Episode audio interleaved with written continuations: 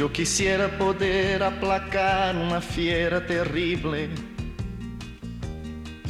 Yo quisiera poder transformar tanta cosa imposible.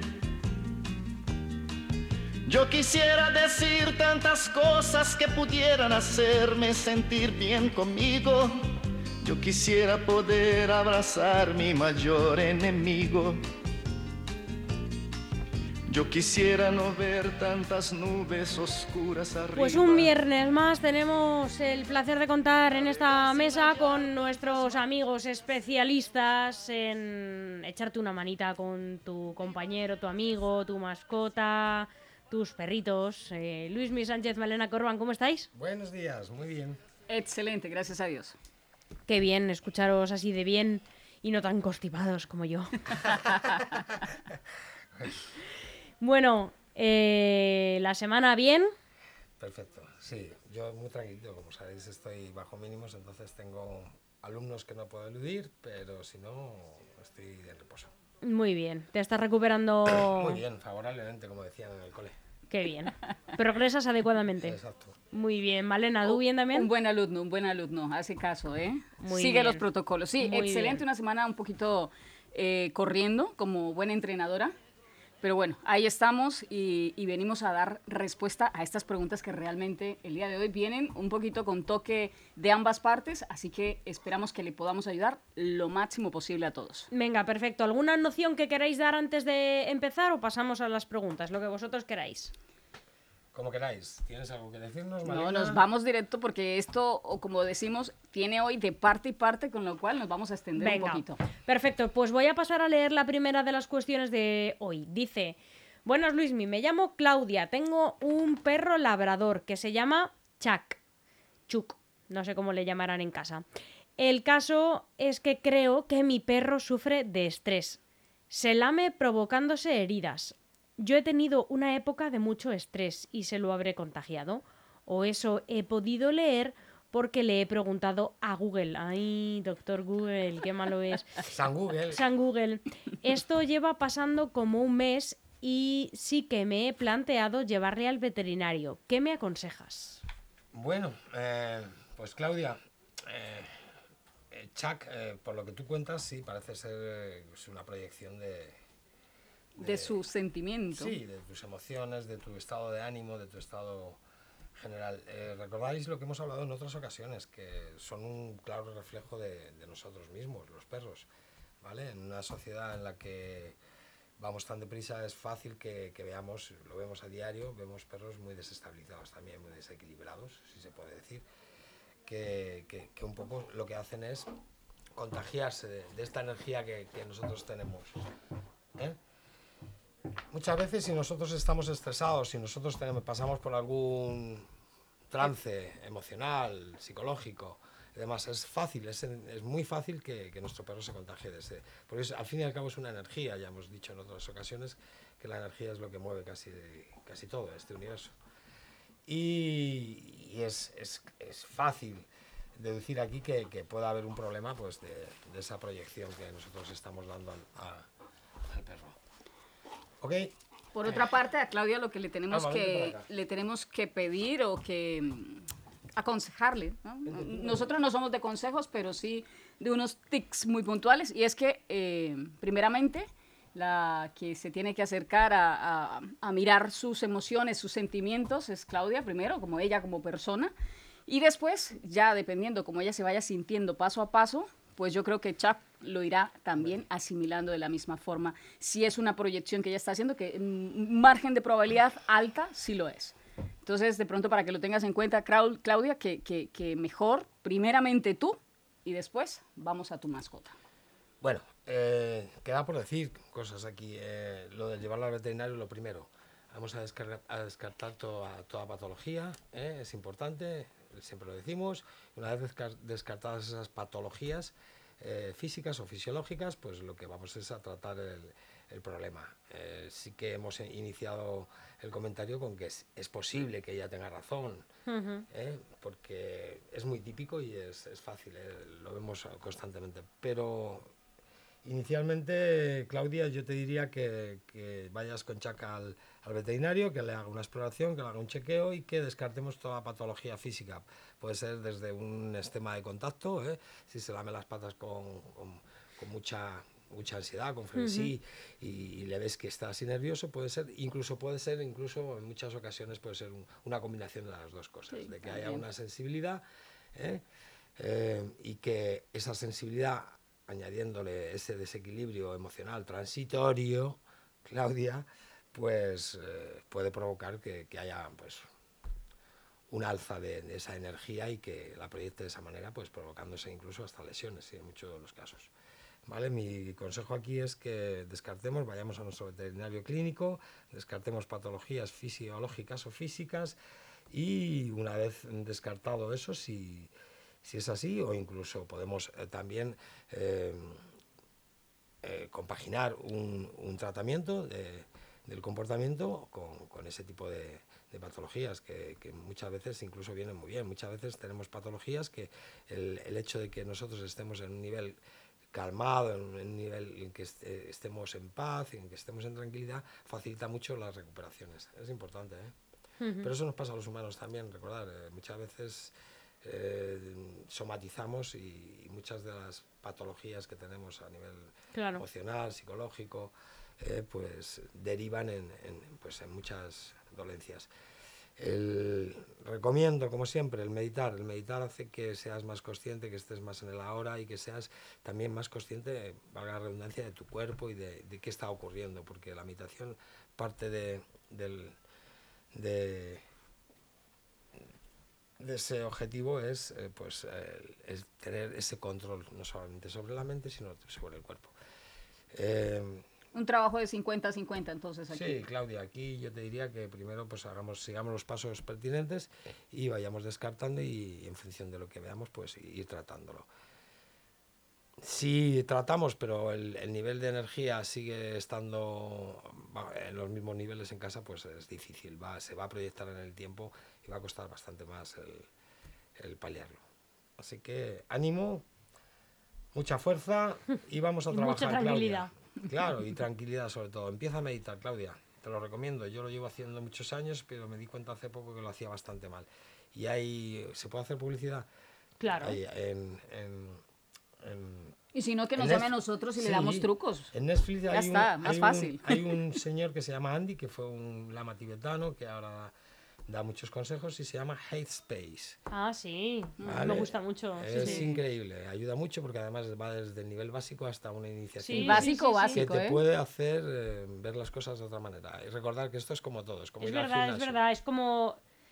Por, por, sin que nadie se sienta ofendido, es meditación para tontos. Para todos. Exactamente, Es, es es- que- es O sea, el es como la párvulos- me- es el párvulos de la La meditación. meditación para dummies, o sea, Sí. eh, Sí, yo me es- imagino que hay gente que sabe hacerlo de manera mucho más profesional, pero, pero para... Es lo, lo más comercial que puede haber de la meditación, pero es que sirve realmente. sí, Bueno, yo he estudiado Osho, Krishnamuri. eh, No, yo tengo ni idea, ¿eh? Luismi, yo por eso cada vez que hablo de meditación pero me callo y no te digo, oh sí, decir- Luismi, yo medito. Pero que- sí que es que lo verdad que mal, lo he ¿eh? puesto y, y, oye, pues cuando no sabes nada dices, oye, pues algo sí que siento que estoy haciendo. Sí, además la inducción que tiene, como es, te va, es una meditación guiada, eh, la voz de este, de este chico de Andy eh, transmite mucha tranquilidad. Sí, mucha aunque solo sea serenidad. para eso, por lo menos, Ya aunque no medites, te Sí, relajas sí, un rato. Ahora es. lo otro, la respiración también. Mm. Algo Muy tan importante. básico, respiramos 365 días al año y muchísimas veces y no sabemos respirar. O sea, aunque creamos que sabemos respirar, no sabemos respirar. Entonces también en la respiración también Sí, te sí, puedes sí. enfocar. Sí, yo respiro como los peces por la boca. Hasta que me di cuenta. ese- Qué pena, madre mía. Bueno, vamos a la siguiente. Es de un chico el- que el se llama. Carlos y nos cuenta. El problema que tengo es que nos vamos de viaje, mi novia y yo, a México. Qué suerte. Golin. No podemos llevarnos a Nala, nuestra perra, por razones obvias. Tampoco la podemos dejar a mis padres porque mi madre es alérgica y no tenemos otra opción más que dejarla en una residencia canina. Pero me da miedo que a la vuelta nos guarde rencor, por decirlo de alguna manera. No quiero que nos vuelva agresiva ni nada por el estilo. ¿Algún consejo? Consejos aquí, yo, bueno, Qué- sin, qué sin no desmerecer a nadie ni a nada a- en este, en, este, en este mundo, Sí que es verdad que las residencias caninas, pues eh, hay que seleccionar, hay que mirar bien, ¿de acuerdo? Es un miembro más de tu familia, no lo puedes dejar en cualquier sitio. Hay residencias en las que te meten al perro en una jaula, si te estás 10 días, 15 días, 20 días por ahí fuera, no va a salir de esa jaula. Le meten la comida a través de, de una trampilla y riegan y demás, y eso es todo. Eh, volvemos a lo de siempre. Esto, hay gente que lo ve como un negocio y hay gente que es vocacional y que, que le interesa que esto tenga cierta calidad y que además le, le, les aman a los animales. Hay otras personas que pues no aman a los animales, pero lo ven como un negocio. eh. Esto Madre es mía, así. qué miedo, pero habrá la que pedir realidad. referencias, ¿no? Ya Claro, existen las reseñas de Google. Exacto. Entonces, por eso a- ahora ya tenemos más facilidad para, para pues, poder eh, evaluar o poder tener un criterio sobre qué y una referencia sobre qué, en qué, a qué sitio llevarles. Yo tengo un amiguete que se dedica a ello, pero los tiene en su casa y pues tiene, lógicamente tiene, tiene un, cupo de, de perritos, no tiene más de 10 en su casa, pero los tiene en su casa, en el jardín de su casa, que vive además en- a, a las puertas de- de- del Parque Natural de la Sierra de Madrid de, de Guadarrama y tiene una casa increíble y los perros están como si estuvieran en su casa, suben a los sofás, están por allí, los saca a pasear y se lo toman muy en serio. No es mucho más caro que una residencia, yo creo que está más o menos en el mismo precio, pero por ejemplo yo me tomé la molestia de buscarlo porque para mis alumnos pues siempre les doy como referencia a Víctor. Eh, buscar, buscar un sitio que os, que os inspire confianza, de verdad. No le llevéis a cualquier sitio. Y que se tomen el tiempo pertinente para buscarlo. O sea, no es buscarlo a última hora porque siempre a última hora nos metemos en cualquier parte. Sí, claro. Bueno, con respecto y con referencia a lo que decías, que no, no, no quieren que se vuelva agresiva o nada por el estilo, algún consejo, pues eh, va un poquito una cosa asociada a la otra. Si, vas, si dejo a mi perra en un sitio donde el trato es o, o inexis- inexi- inexistente o es un trato que no es el adecuado, eh, lógicamente va a haber un cambio de comportamiento ahí, va a haber, es como si, va- hagamos un esfuerzo de empatía, pongámonos en su lugar, Sí. ¿de acuerdo? Entonces es muy importante que seleccionemos correctamente el sitio donde va, donde va, donde va a estar esta, este tiempo que, que- que vayamos a estar de viaje y cercioraros de que sea un, un- sitio avalado y que, que tengáis referencias de, con respecto a, a su cambio de comportamiento, es fácil que aunque se le trate bien, ese, ese distanciamiento, esa, eh, esa dispersión, esa falta de, de- de interacción con ellos va, va a modificar un comportamiento. Veremos que en muchos casos pues vemos que nuestro perro pues está raro, está raruno, o, o tiene un comportamiento, o adquiere un comportamiento no deseado, o, o adquiere un nivel de ansiedad alto porque lo ha pasado mal. Eh, recordamos que son animales empáticos, ¿eh? sobremanera. O sea, se- ya dijimos que hay, hay un estudio que, que sale en el telediario de Antena 3, donde nos hicieron una entrevista a un, a un compañero mío, etólogo, y a mí, el que tiene la pasta SEL y es en California, y él le hizo, hizo un, hicimos un estudio conjunto sobre la oxitocina y yo hice el, el trabajo de campo aquí en España, pues con los, trabajos, con los perros que trabajamos el día a día, perros urbanos que interaccionan con los humanos de una manera, pues, como en esta sociedad se, se requiere. Y, y bueno, pues eh, es un tanto peleagudo, es algo personal, muy personal. Sí o sí, depende también, va a ir en función un poquito también de la personalidad, el carácter y de... Alma, ya estamos otra vez. Trasteando, es que se aburren los niños. Vente para acá, anda. Dependerá mucho del sitio donde le dejéis. Uno. Dos, eh, porque a mí me pasó con, con- nos pasó con nuestra pareja que, que precisamente se ausentó seis meses. Dana no le reconoció en cuanto llegó, pero sí se tomó un tiempo prudencial. O sea, ese comportamiento lo va a tener la mascota indistintamente. Estamos hablando de seis meses, no sabemos cuánto va a estar Carlos y, y su pareja ausente, pero va a influir, con lo cual los perros no son, o sea, pienso yo, Luis, no, no sé si me estaré equivocando, pero ellos no son de guardar rencores. No. Ellos no son, ellos no tienen memoria de rencor ni de odio ni de ira como nosotros los humanos. Entonces, de pronto este sentimiento lo estaban teniendo Carlos y su pareja, pero entiendan que es un perro, un perro es siempre fiel, amoroso y él no guarda rencor, ni guarda memoria de ese tipo. Solo es, dependiendo del sitio donde le vayan a dejar, tratar en lo máximo posible que sea un lugar adecuado, donde sepan que su perro va a estar bien cuidado y al regreso con el mismo amor y con el mismo ahínco con que manejaban antes de volver. Sí, bueno, lo del rencor no, eso es una etiqueta y es un Humana. humano.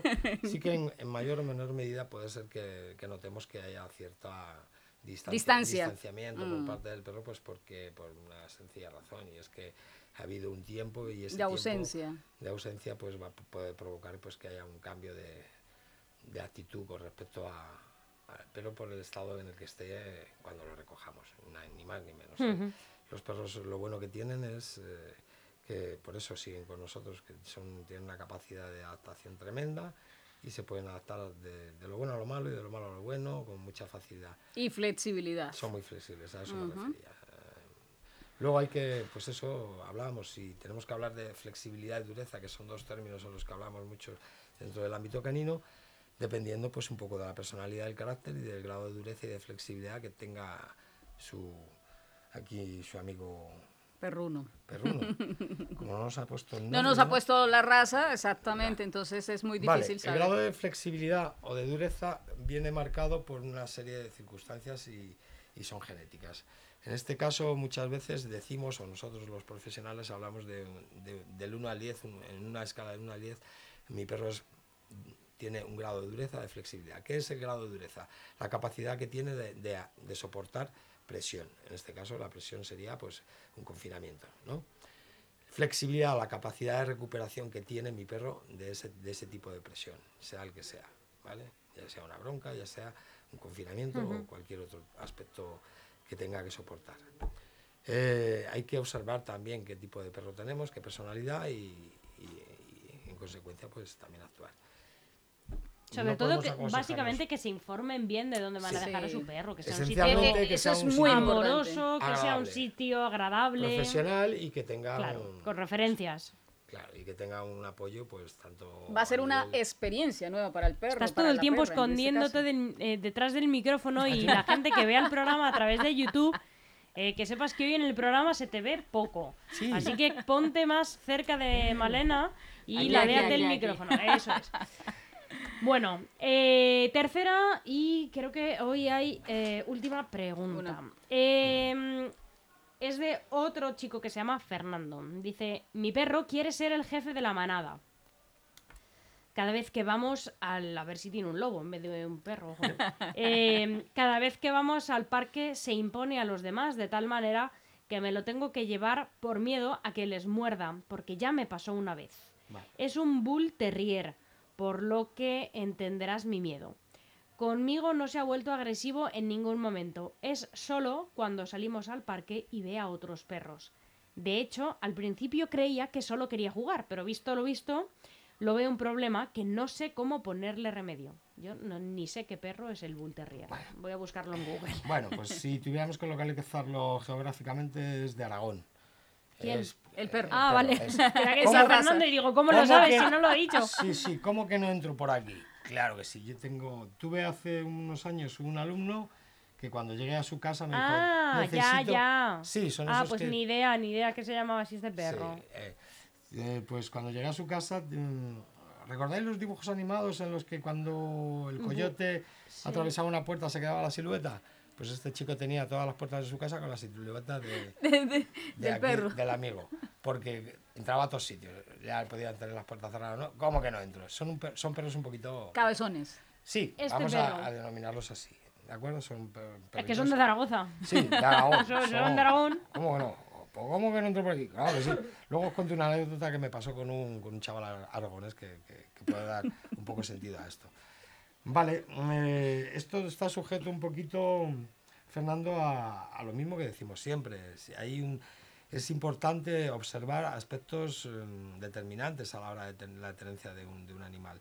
En este caso es la, su, su educación y su socialización.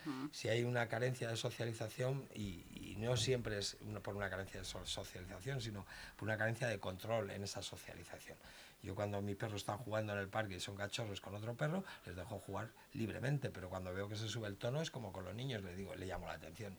¿Cómo llamar la atención a un perro en este caso? Pues simplemente recordamos que no podemos razonar con ellos ni darles una explicación fonética o oral, sino que tenemos que actuar en el mundo de la naturaleza, en el mundo natural, la acción es el lenguaje más, más utilizado. Entonces, si mi perro está subiendo el tono, lo que yo suelo recomendar es que os acerquéis y con la mano tendida, lo que hemos dicho otras veces, y con como si fuera una garra, retirarle, con una sonrisa, pero ser firmes y ser mm. constantes. Si vuelve a hacerlo, vuelve a hacerlo. Toda acción que él tenga que suba de tono va a tener una reacción mía. ¿Recordáis la tercera ley de Newton? Toda reacción tiene una, toda acción, tiene una reacción, igual y proporcionalmente opuesta. Si él tiene, un, tiene una energía muy alta, yo también voy a ser un poco más enérgico. Oye, que te he dicho que te retires, no quiero que subas el tono. Si somos perseverantes, somos pacientes, somos eh, damos el perfil de, liderazgo que aquí hemos ido diseñando a través de los programas, eh, es fácil que tengamos resultados y que podamos pues cambiar o, modificar esas conductas que, que, incipientemente son, van a ser decisivas a la hora de cómo se va a comportar en el futuro mi perro. Entonces hay que observar algunos aspectos, pero lo más importante es eso, la educación y una socialización correcta dirigida y controlada por el humano ya que vivimos en una sociedad humana y las reglas las ponemos nosotros. No quiero que mi, perra mi perro se suba, suba el tono o que, o que cause algún problema. Porque es fácil que cuando pasa esto, en cuanto que él, eh, más siendo la raza que es, en cuanto que vea cualquier tipo de, de, provocación, pues va a salir el Bull Terrier que hay dentro. Recordamos que no hay un Bull Terrier, que también hay un perro y hay el nombre del perro. Normalmente solemos tratar al nombre del perro y al perrito, pero también hay que observar que la raza tiene algunas connotaciones eh, especiales, ¿vale? Cada raza. Recordamos que hablamos que la selección que hemos hecho artificialmente a través de los años para, para conseguir estas razas era buscando siempre una tipología de, o un modelo de, comportamiento que nos servía para luego proyectarlo hacia un trabajo determinado.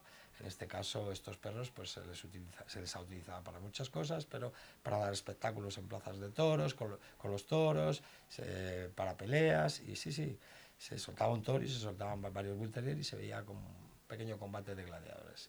Antiguamente se hacía esto. Qué horror. Ahora tengamos en cuenta, Fernando, también que tú eres el líder, o sea, no es el perro. Tú eres el que tienes que tener el control, uno, para ayudarle a saber hasta dónde puede llegar él, uno. Dos, de que no le transmitas ese miedo que a ti te provoca. Tres, que tienes aquí un experto que te puede enseñar la parte de la educación y el comportamiento, así que aprovechen a, Luismi de verdad. Y cuatro, que si estás viendo muy repetitivo este patrón, es porque el perro está subiendo de energía. Entonces tienes que nivelar entre tú, Fernando, y el perro, quién es el que debe dominar la situación cada vez que van al parque. Y eso es muy importante tenerlo en cuenta. Efectivamente. Y bueno, más que decirte que Fernando tienes un perro que es un perro combativo, es un perro que se creó inicialmente para eso, para ofrecer un espectáculo y combate. Eh, independientemente, volvemos a insistir de su También a la gente le gustan estos perros por estas cosas, quiero decir. O por desconocimiento. ¿No? Eh, me refiero, yo si tuviera una mascota no me gustaría este tipo de perros porque no, no me gustan tanto, ¿no? Qué buena cuestión. Sí, lo, lo, que hablamos en el primer programa. Me refiero que y, por otro lado también piensas, a ver, si te gustan los perros, te gustan todos los perros, ¿no? Mm, no sé. Pero si me dieran a elegir, ¿no? Me ponen a 25 perros en fila, ¿no? Sí, efectivamente. Pues probablemente no escogería esta raza. Porque pues no sé, pues ya puestos a elegir, me gusta más mm, como perro, ¿no? Eh, me parece más mm, tierno. Mm, Un labrador. es que ya no me acuerdo con Gos. Eh... ¿El Gos Natura? Sí, me encanta. claro, yo la, es que no podría ya con ella, no puedo más. Porque me encanta eh, esos perros, es que la veo y es que me, me, me oye, pues que me encanta. ¿no? Pero a, chicos, que tú has cogido este perro porque a ti te gusta, ¿no? Pues yo qué sé, te hace sentir de una manera. A ver, pues, ¿qué, quieres? Efectivamente. ¿No? Pues tendrás que trabajar más con él porque es que a ti te gusta este perro porque son así. ¿no? Lo que hablábamos inicialmente, Almudena, el día que vine, la primera vez, la sugerencia que yo le hacía a la gente era, cuando quieras tener un perro, primero entérate qué, qué es ese perro, qué necesita de mí o qué demanda de mí esa mascota.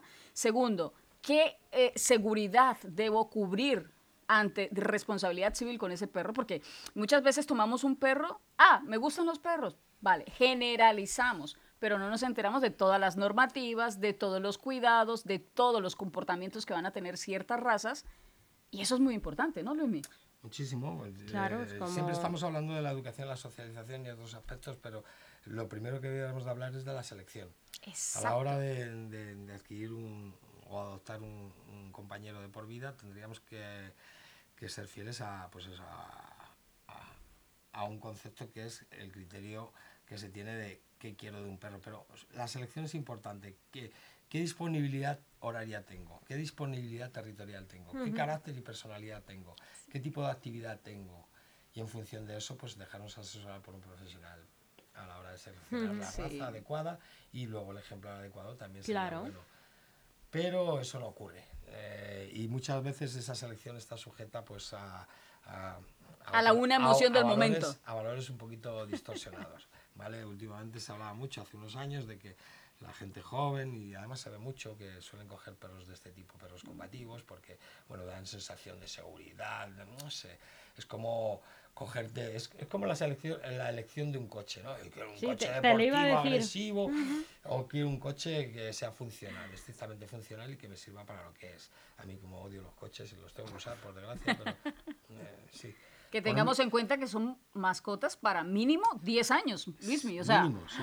mínimo 10 años que van a estar compañeros con nosotros, con lo cual la elección Muy debe ser muy, muy bien vista. Y que primeramente antes de elegir, saber quién soy, qué quiero y a dónde quiero llegar. O sea, el autoconocimiento de, de mí como persona, o sea, de ser humano, para Sí. saber en fundamento de eso a quién voy a elegir de compañero y de complemento. Sí, lo vemos, que lo, lo hemos dicho también constantemente, que los animales, y lo acabamos de hacer referencia con, con, con- con Claudia, y es que son un reflejo de nosotros, y muchas veces esa elección también es un reflejo de nuestra personalidad o de lo que buscamos. Algunos se acaban pareciendo físicamente. Sí, sí, sí, sí. Efectivamente, sí, sí, Pero sí, es sí, que es verdad. Sí, sí, se acaban pareciendo físicamente por- por lo que hemos hablado siempre. Adoptan un poco la energía, el, el modus de, de vivir que tenemos. Es, es un poco pues un reflejo, es una proyección de nosotros mismos.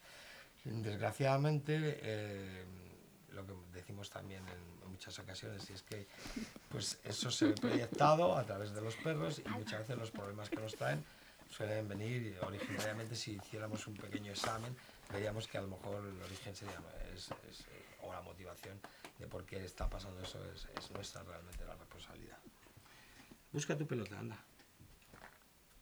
has perdido Ay, alma. De- de- es que le ha dado un ataque Es que me ha, amor. me ha dado una morriada. De, de repente la dos, pero estaba aquí tranquila, se ha levantado específicamente para ir a, a- a, Busca, eh, busca, querer totalmente a, a Malena. Sí. Estaba el- tranquila, el- se ha levantado. como dándome las gracias, ¿no? vale no pues aquí tenéis un claro ejemplo yo Es increíble. Sí. Pues tengo un perro La que es, dulzura. es- es- aquí a esto sí se le llama, aquí sí que hay un paralelismo con lo que hablábamos de los coches, al, al Malinois se le llama el Ferrari de los perros.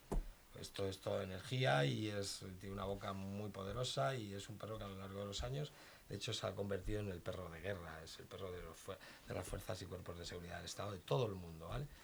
Eh, fijaros lo que tengo. Genéticamente mi perra viene de una línea muy dura. Es una, mm, sus hermanos, ninguno de sus hermanos, absolutamente ninguno, se les puede soltar ni con perros ni con personas. No. Además, todos ellos se dedican a la seguridad o a, o a- o a algún tipo de trabajo como en, en cuerpos sé y qué está seguridad. Está buscando la pelota La que le he pelota. mandado yo. Ah, la pelota. sí. Entonces, hasta que no la encuentre, no va a cesar. Búscala bien, vamos.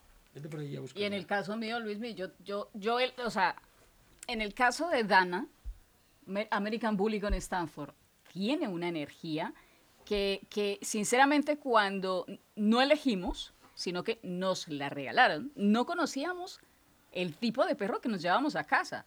Y nos ha, por ejemplo, a mí, me ha, me ha deslumbrado totalmente por el amor, la ternura, la tranquilidad, a pesar de ser un perro, una raza que es muy fuerte. Entonces, cuando nos encontramos con razas tan fuertes, somos nosotros quienes tenemos que subir el nivel para poder aprender a convivir con esa mascota. Entonces, es- ha sido parte también del autoconocimiento para mí y de, y de ayudarle a Dana en su proceso, porque no te creas, un perro viene con su genética y sus comportamientos, el cual yo como propietaria o como acompañera de, de ella, soy quien tengo que amoldarme a ella. Entonces, eso, eh, la verdad, es muy importante tenerlo en cuenta a la hora de la elección. Mm, Claro, es que muchas veces eh, estamos hablando precisamente de eso. eh, estamos hablando de una selección, pero muchas veces esa elección no, es posible, nos viene dado. eh, pues por diversos motivos. Aunque no lo creáis, también a mí me viene dado. Abril vino por unos motivos, no la busqué yo, pero yo soy de la opinión de que te seleccionan ellos, te buscan ellos. Entonces, mm, cuando se fue Rita, pasó mucho tiempo hasta que, bueno, ella me encontró. Y yo no buscaba un pastor belga malinois, pero aquí está y lo que como profesional pues he tenido que observar algunos aspectos que hay que tener en cuenta. Y básicamente, fijaros lo que os voy a decir, y a lo mejor puede que algunos estéis eh, no muy de acuerdo con ello, pero si se les si un perrito que entra en casa lo que se le ofrece es amor, perseverancia, paciencia y toda una serie de virtudes o de valores que, que- que- que se, se supone que son intrínsecamente humanos, que, pues el resultado normalmente suele ser siempre óptimo, sí, puede ser bueno, independientemente de otros aspectos técnicos que habría que también Moldear. moldear. Recordar que se aprende eh, a colación de lo que dice Malena por, de dos maneras, por moldeado y por modelado. El modelo que lo presentamos y cómo, qué hacemos para conseguir eso, el moldear. Alma, bájate de ahí y vente para acá. la pelota. Bueno, pues eh, con esto nos quedamos. Muchísimas ver, gracias a los dos, Luis, mi Malena. Gracias por haber resuelto estas dudas a Claudia, a Carlos y a Fernando. Eso la es. semana que viene más y mejor también. Hay que recordar que, mm, además de que todo el mundo se anime a enviar sus dudas, que si estas mismas personas se quedan con alguna cosa, que vuelvan a preguntar las veces que sea necesario. Efectivamente. que Y no tanto preguntar, que si les ha funcionado lo que le hemos Eso dicho, es lo que por favor, necesiten. dadnos feedback porque esto ayuda Eso muchísimo es. a que otras personas Bueno, pregunten. vamos a hacer que se despida Alma. Venga, ¿Quieres Alma. despedirte? ¿Quieres Venga. decir algo? Joder. Qué hermoso. Habla, di algo. Habla. Pero di algo. Con voz.